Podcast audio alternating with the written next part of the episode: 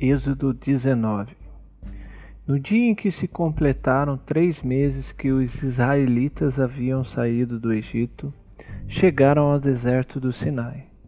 Depois de saírem de Refidim, entraram no deserto do Sinai, e Israel acampou ali, diante do monte.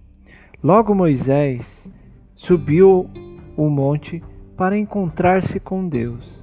E o Senhor o chamou do monte, dizendo: Diga o seguinte aos descendentes de Jacó e declare aos israelitas: Vocês viram o que fiz ao Egito, e como os transportei sobre asas de águia e os trouxe para junto de mim. Agora, se me obedecerem fielmente e guardarem a minha aliança, vocês serão o meu tesouro pessoal dentre todas as nações. Embora toda a terra seja minha, vocês serão para mim um reino de sacerdotes e uma nação santa. Essas são as palavras que você dirá aos israelitas. Moisés voltou, convocou as autoridades do povo e lhe expôs tudo o que o Senhor havia lhe mandado falar. O povo todo respondeu unânime: Faremos tudo o que o Senhor ordenou. E Moisés levou ao Senhor a resposta do povo. Disse o Senhor a Moisés: Virei a você numa densa nuvem, a fim de que o povo, ouvindo-me falar-lhe, passe a confiar sempre em você. Então Moisés relatou ao Senhor o que o povo lhe dissera. E o Senhor disse a Moisés: Vá ao povo e consagre-o hoje e amanhã. Eles deverão lavar suas vestes e estar prontos no terceiro dia, porque nesse dia o Senhor descerá sobre o monte Sinai, à vista de todo o povo. Estabeleça limites em torno do monte e diga ao povo: tenham o cuidado de não subir ao monte e de não tocar na sua base. Quem tocar no monte certamente será morto. Será apedrejado ou morto à flechada.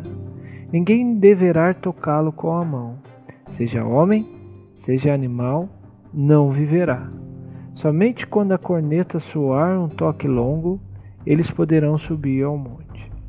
Tendo Moisés descido do monte, consagrou o povo, e eles lavaram as suas vestes. Disse ele então ao povo: Preparem-se para o terceiro dia, e até lá não se acheguem à mulher. Ao amanhecer do terceiro dia, houve trovões e raios.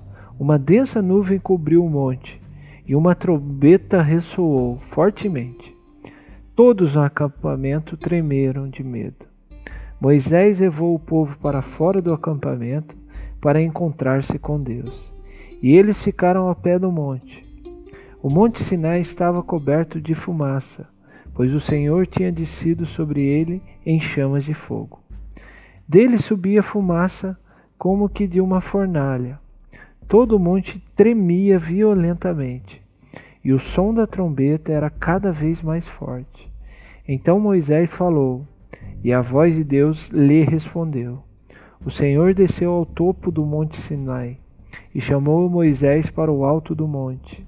Moisés subiu e o Senhor lhe disse: Desça e alerte o povo que não ultrapasse os limites para ver o Senhor, e muitos deles pereçam.